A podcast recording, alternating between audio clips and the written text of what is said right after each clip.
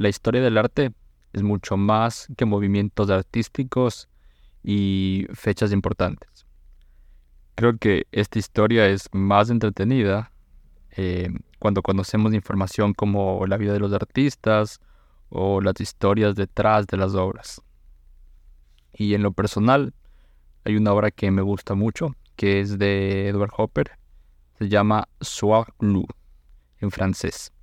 Y me gusta esta obra porque visualmente es interesante, pero lo que está detrás es mucho más interesante todavía. Y creo que esta obra nos puede ayudar a entender de forma más amplia el famoso síndrome del impostor. Primero, quiero que sepan que Edward Hopper fue un artista americano de inicios del siglo XX. Él comenzó su carrera artística más o menos por 1912, porque ese fue el año exacto eh, en el que él fue incluido en una exhibición organizada por el artista Robert Henry llamada The Independence. A Edward Hopper eh, no le fue tan bien, de hecho él no vivía del arte y se ganaba la vida haciendo ilustraciones, pero tampoco le gustaba mucho. Un año después, en 1913, él fue incluido en una de las exhibiciones más grandes de Nueva York, llamada Armory Show. Y ahí vendió por primera vez una pintura a 250 dólares. Obviamente, el pana Edward creía que ya lo había hecho, estaba súper contento eh, y él ya se vio en un futuro prometedor para su carrera como artista. Y también quizás un dato como importante o interesante es que cuando sucedió esto, Hopper ya tenía 31 años, no como solo lo dejo ahí el dato. Y pero bueno, esto, esta, esta, el hecho de que he vendido una obra a 250 dólares no le abrió las puertas necesarias para solo dedicarse al arte y nada, siguió trabajando de la ilustración muchos años más. Y este transcurso de como que 10 años después Copper como que ya alcanza cierto reconocimiento, ¿no? Pero en todos estos 10 años, desde 1913 al 1920, 21, por ahí como que Hopper ya, en, el 2021 como que comienza a agarrar un poco más de, de, de ruido. Eh, muchos conocen a Hopper por, por Nighthawks, y hizo Nighthawks en 1942, como para que tengan idea de, de en qué momento de la historia del artista estamos hablando. Bueno, eh, en este transcurso, ¿no? Como que de 1913 al 20, él viajaba constantemente a Europa, específicamente eh, viajaba a Francia, justo para ver la perspectiva del arte en ese país. Eh, esto sabemos por su biografía, obviamente. Y nada, como que él quería ver cómo estaba la gente, cómo funcionaba el arte por allá. Y le gustaba muchísimo. Eso es como frecuentaba cafeterías, bares eh, franceses, adoptó ciertas costumbres también. Entonces, sabemos que le gustaba mucho la cultura francesa. Y ya, pues es así como en 1914 hace su obra Soir Bleu, que es una pintura que nos muestra a siete personajes de izquierda a derecha serían un hombre que está en una sentado en, está en una mesa solo. Le vamos a poner que es un hombre bohemio. Ya, él está tiene un, un, cigarrillo. Muchos dicen que también es un como que es un pimp, pero no sé, dejámoslo como un hombre bohemio. De ahí, en otra mesa, se encuentra un hombre con una boina de estas francesas y este se supone que es un artista, ¿no? Y bueno, busquen Soir Blue y vean a este hombre, se parece muchísimo a o es Van Gogh o es Edouard Manet, pero se parece bastante. Y bueno, al lado del artista está un militar que lo vemos de espalda. Frente al militar está una mujer de pie, que es la única que está de pie, y ella eh, pongámosle que es la camarera. De ahí, en el centro, un poco a la derecha de la composición, está un payaso. Y la característica de este payaso es que no está en su estado que se supone que debería estar un payaso. No, como que el payaso está sentado fumando un cigarrillo con la mirada perdida. Eh, y bueno, a pesar de que está con su atuendo y maquillaje, el payaso en esta escena no cumple con su propósito de entretener o divertir. ¿no? Entonces, dejo esa información ahí. El payaso igual tiene bastante connotación dentro del mundo del arte, este, porque es como esta, esta reflexión, esta doble reflexión, como cuál es el rol del payaso en, en la sociedad. Bueno, aquí en, en, en Blue eh, es un payaso que no, no está como en, en el trabajo, por decirlo de alguna forma. Solo es un payaso que no cumple con su propósito. Y por último, del lado derecho se encuentra una pareja de clase alta, supongamos por sus atuendos. Y ya, hasta ahí es la composición de los, de los siete personajes. Ahora, Sword Blue es una pintura interesantísima porque es una escena muy francesa y, existen bastantes elementos igual, ¿no? como que encima de, las mesas. Y también creo que Sword Blue es una obra que no se cierra a una sola interpretación, ¿no? Como que creo que puedes armar varias historias dependiendo de dónde comiences, em, como que de qué personaje comiences, ¿no? Por ejemplo, si partes del payaso, quizás armas una historia que esté alrededor de, de la historia del payaso, pero ¿qué pasa si comienzas como que desde el militar o desde la camarera? ¿Me entiendes? No es como es un juego muy interesante ahí porque no, no, hay como, no hay como un inicio ni un fin, solo es como muy abierta a interpretar varias historias. Es una obra increíble de, de Hopper. Algo que sí sabemos de, de esta obra, de Sword Blue, es su trasfondo, ¿no? Eh, para Hopper, todo este aire francés le gustaba mucho, obviamente, y también sus referentes pictóricos eran franceses. Entonces, hacer esta obra le agradó muchísimo, porque puede ser vista como un homenaje a lo que él admiraba. Y tampoco es coincidencia que esta obra sea eh, la obra de tamaño más grande que él ha hecho. ¿no? De hecho, si comparas otras obras, esta es la más grande. Hopper por lo general no hacía obras como que tan grandes. Eh, rara vez pasaban de, del metro o de ancho o de largo, pero bueno, esta obra sí, sí, sí pasa eso. Y no sé, o sea, a ver, como por qué, por qué harías una, una obra en un formato grande? Creo que porque quizás te importa más, ¿no? Ni siquiera creo que sería es tanto por el detalle, porque hay otras obras de Hopper que tienen mucho más detalle y no las hizo tan grandes, ¿no? Entonces creo que el formato aquí de la obra habla mucho de lo que a él importaba como artista y lo importante que era esta obra para él. Y bueno, Hopper eh, estaba entusiasmado por Star Blue, ¿no? Tengamos en cuenta que era una de sus obras favoritas. Y bueno, cuando la presentó, la presentó con otras pinturas de Nueva York que había hecho. Pero, lamentablemente, esta fue la peor decisión que puede tomar Hopper para la historia del arte. Para mí no es tan mala decisión, pero para la historia del arte es la peor decisión. ¿Por qué? Porque los críticos dijeron que las pinturas de New York estaban bien, pero que Sword Blue era un capricho de Hopper, que no era lo que ellos esperaban en ese tiempo, ¿no?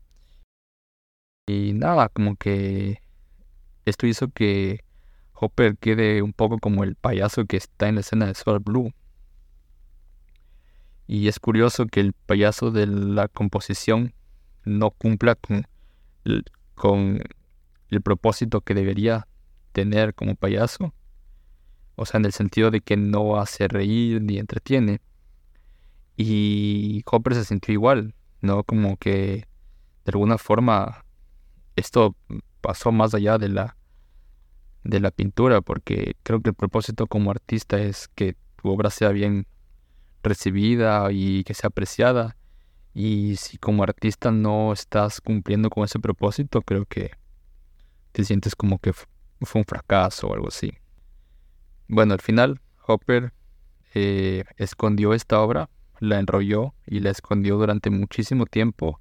Esto luego, o sea, por la historia del arte luego sabemos que, este, que se encontró, pero, pero nada, no, no, o sea, de, las obras de Hopper, de todas las que hizo, la que más le gustaba y la que quizás peor le había, le había hecho sentir era esta, Sword Blue.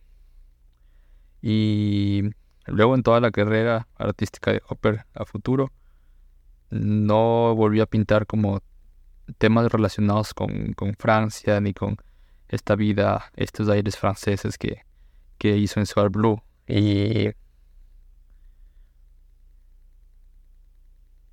y nada, como que creo que se tomó muy personal estas críticas, ¿no? Como que es cierto grupo de, de críticos le dijeron que Sour Blue no era buena, eh, pero al final le hizo caso como que a este pequeño grupo que solo por no encajar de alguna forma en los estándares, este, creo que cambió como su producción, ¿no? Como pienso en qué hubiera sido si Hopper no le hubiera hecho caso a las críticas de alguna forma o si hubiera sido como que su instinto de, de seguir pintando estos estas escenas francesas, ¿no? Que sabemos que le gustaba por, por lo que frecuentaba eh, eh, ese país. Pero bueno, nada, como que ya la historia ya está, ya está armada. Y quería traer este ejemplo, porque creo que este ejemplo puede ilustrar cómo funciona el famoso síndrome del impostor que básicamente se trata de un término que hace referencia al hecho de no sentirse seguro o segura profesionalmente.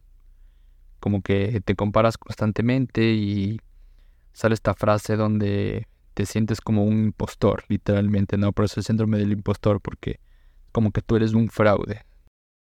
Como que eres dos personas y estás... Eres un impostor porque tratas de de ser alguien que no eres.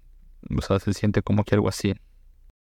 Sientes que nada de lo que te pasa es por tu, como que es por tu mérito, como que tú no eres, tú no tienes el control de las cosas, como que dices, ah, es por suerte que me pasan estas cosas, yo qué sé. Eh, o también te puedes sentir como que no estás capacitado para hacer un trabajo específico. Y obviamente casi siempre es mentira no, como que puedes estar capacitado, pero es el síndrome del impostor lo que te dice como que no, te falta mucho todavía. No, quizás ya, ya, ya te graduaste de, de tu licenciatura de la universidad, tienes masterado, tienes PhD y todo, y todavía piensas que no estás listo y que te falta algo más, ¿no? Entonces, ese es el famoso síndrome del impostor. Y creo que en el campo creativo esto pasa un montón, ¿no? Como que ser artista es constantemente mostrar tu trabajo, eh, porque es necesario que exista la mirada de otra persona que pueda interpretar tu obra.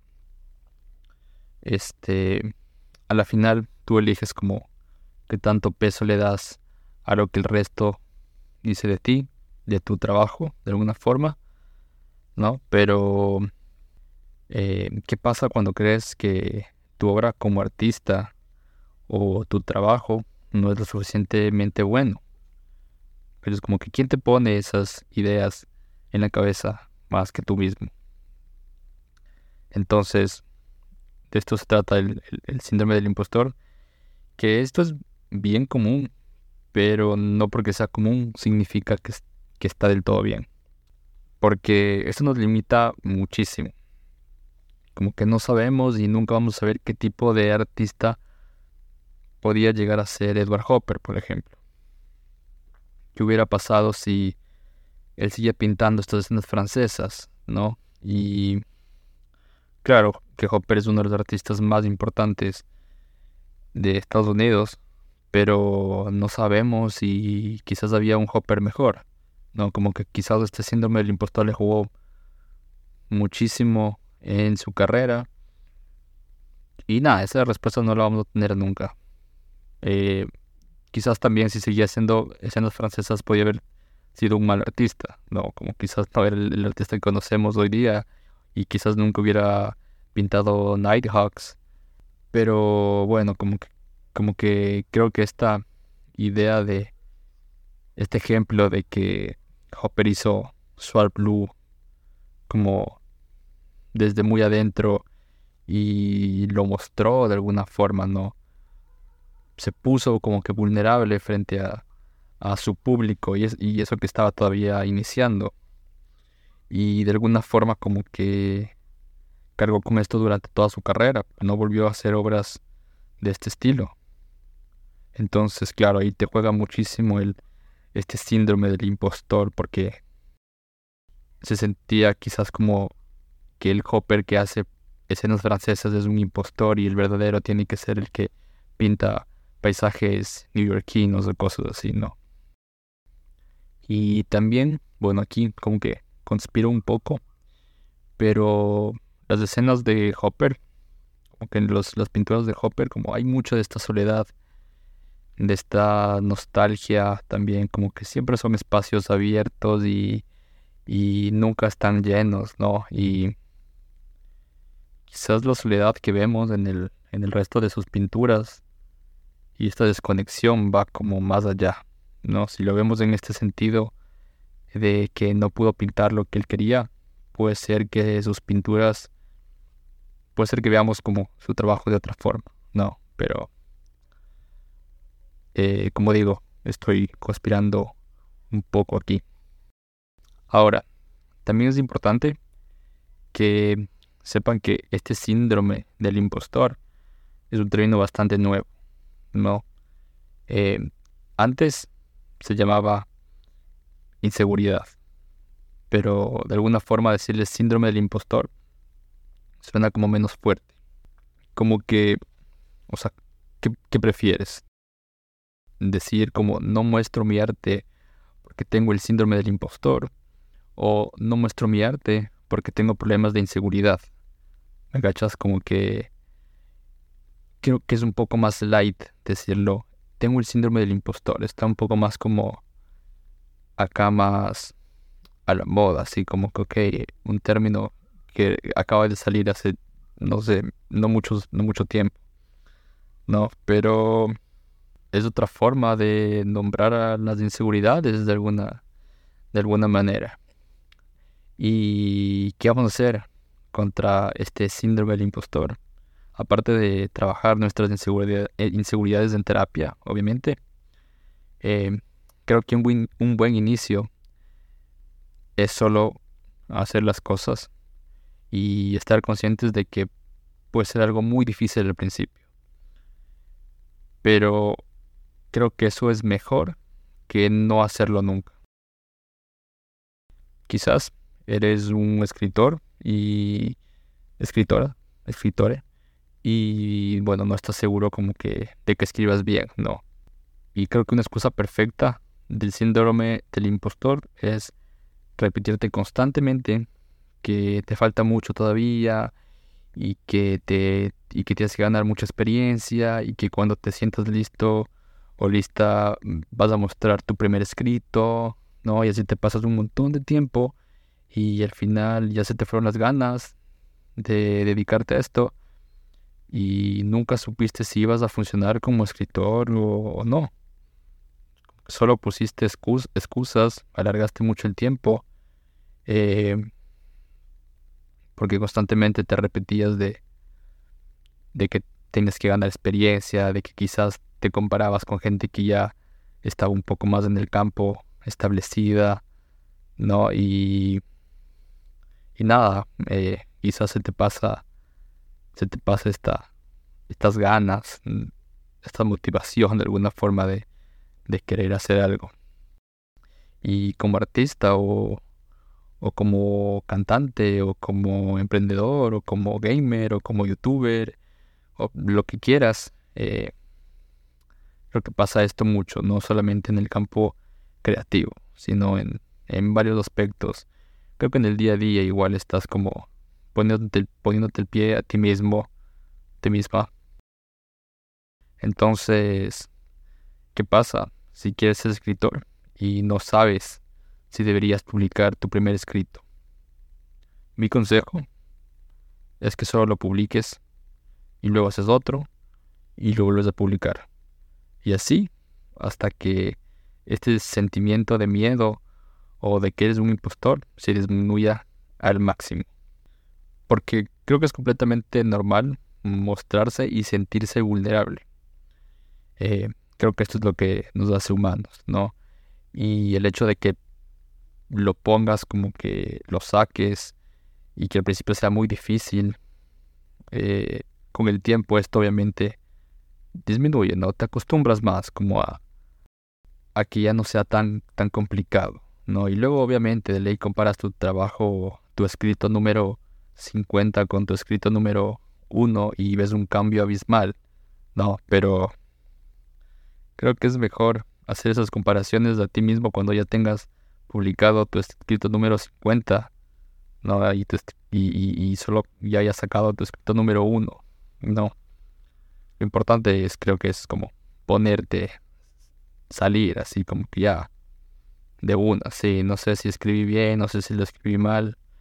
Y nada, es por poner un ejemplo lo de lo de lo de ser escritor, escritora, porque aplican completamente todo, ¿no? Como un negocio de ropa que eso estás emprendiendo en el en la moda y tienes tus diseños y no estás seguro o segura de que sean diseños increíbles, pero nunca vas a saber si no lo publicas. ¿Me cachas? Como que aplica completamente en todo.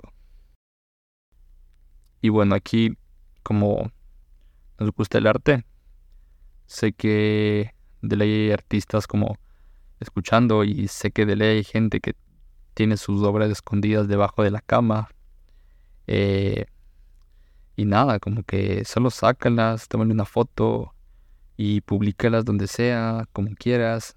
Y creo que a alguien le va a gustar, ¿no?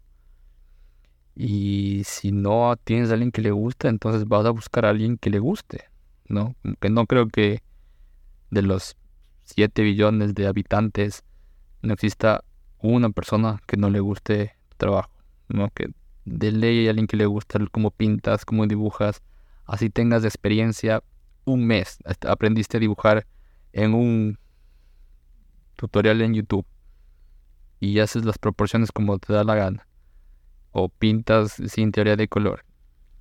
Te aseguro que hay alguien afuera que está como, qué increíble trabajo.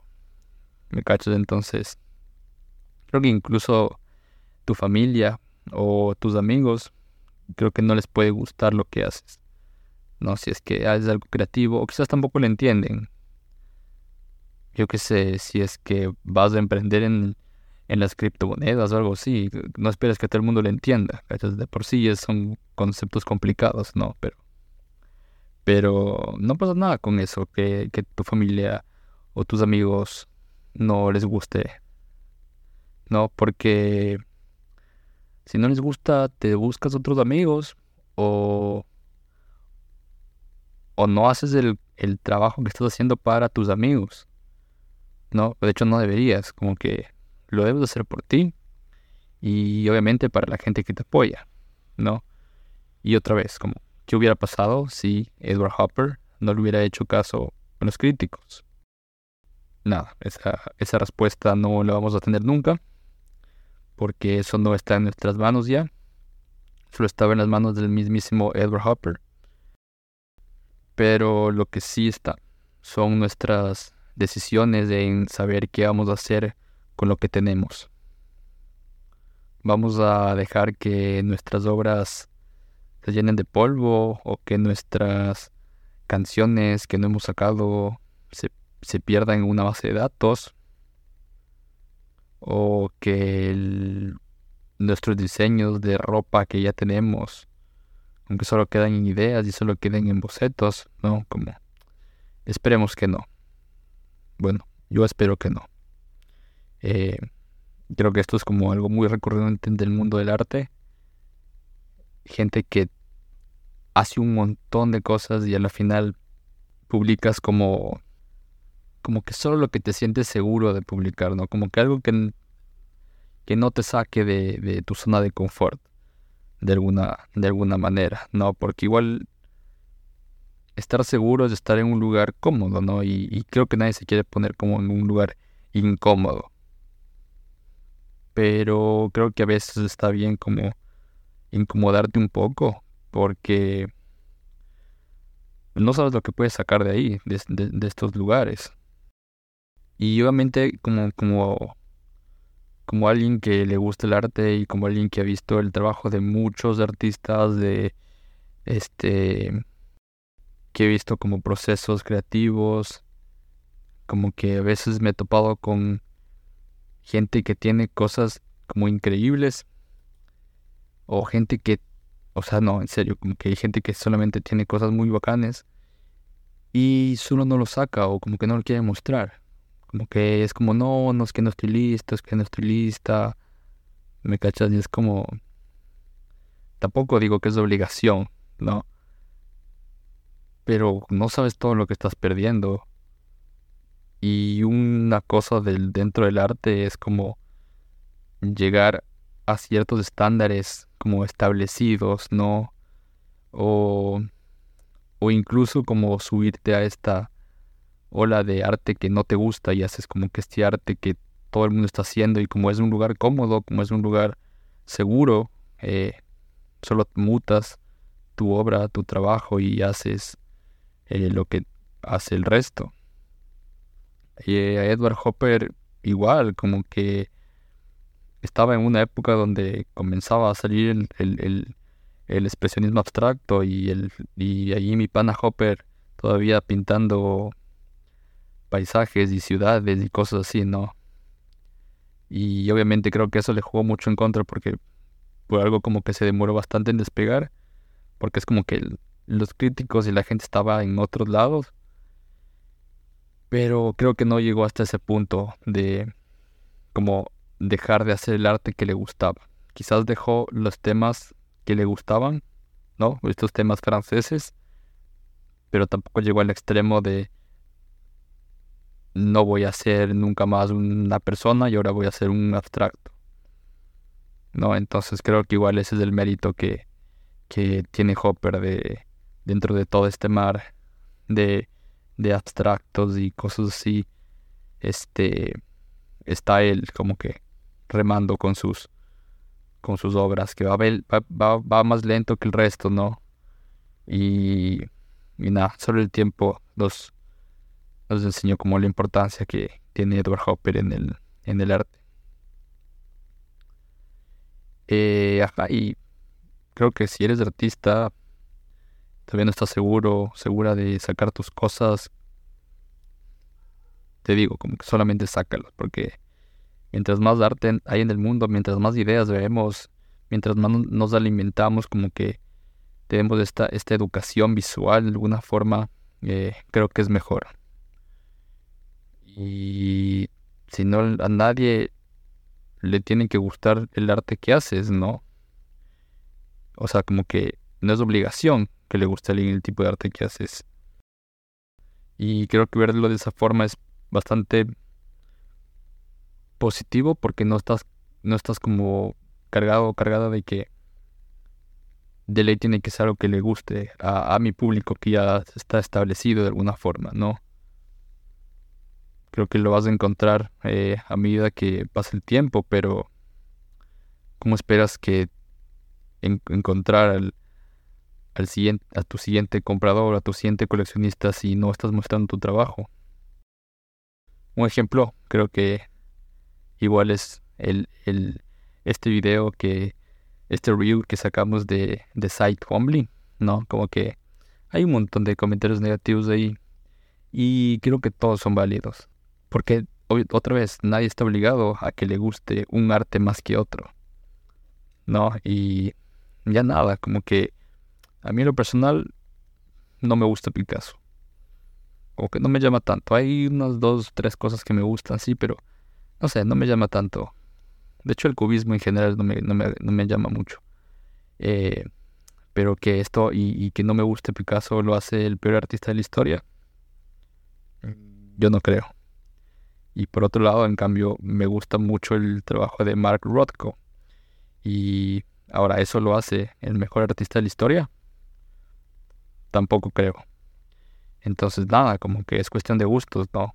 No hay algo mejor o peor en absolutamente nada, menos en el campo creativo. De eso se trata la creatividad, no es una cosa. No hay buena creatividad y mala creatividad, solo hay creatividad dentro de todo el espectro creativo. Pintes, hagas foto, hagas escultura, hagas performance, hagas instalaciones, hagas música, todo esto está como que este espectro de creatividad y, y, no, hay una, no hay una jerarquía, creo, de ahí de qué es mejor, no. Y eso creo que afuera hay un montón de gente que le va a gustar lo que haces. Eh, igual, si quieres emprender, de ley hay alguien que necesita de tu producto o servicio. Así que tienes que ser paciente ¿no? Creo que tienes que tratarte con amor, es, eso es importante dentro del, del impostor. No te creas tu propio impostor porque está feo quizás llamarte a ti mismo eh, impostor. Entonces, no te pongas el pie a ti mismo o misma o misme y solo comienza. Y ya está. Eso. Eso quería quería hablar estaba viendo Sharp Blue y, justo se me ocurrió esto de que podría ser un buen, un buen tema, ¿no? Porque es Sharp Blue, para los que ya le conocen, eh, es, una pintura muy linda, como que es, increíble. Eh, hay muchos que les gusta, no sé, no sé si está al nivel de, de Nighthawks, no, creo que Nighthawks es una cosa única, pero Sharp Blue está, está igual como en en un nivel bien alto. Eh, nada, hasta aquí lo que tenía que decir. Les agradezco mucho por escucharme, por quedarse hasta el final. Y si sienten que constantemente les da el síndrome del impostor, tienen que saber que es algo común que se puede superar. Nos vemos la próxima semana. Chao.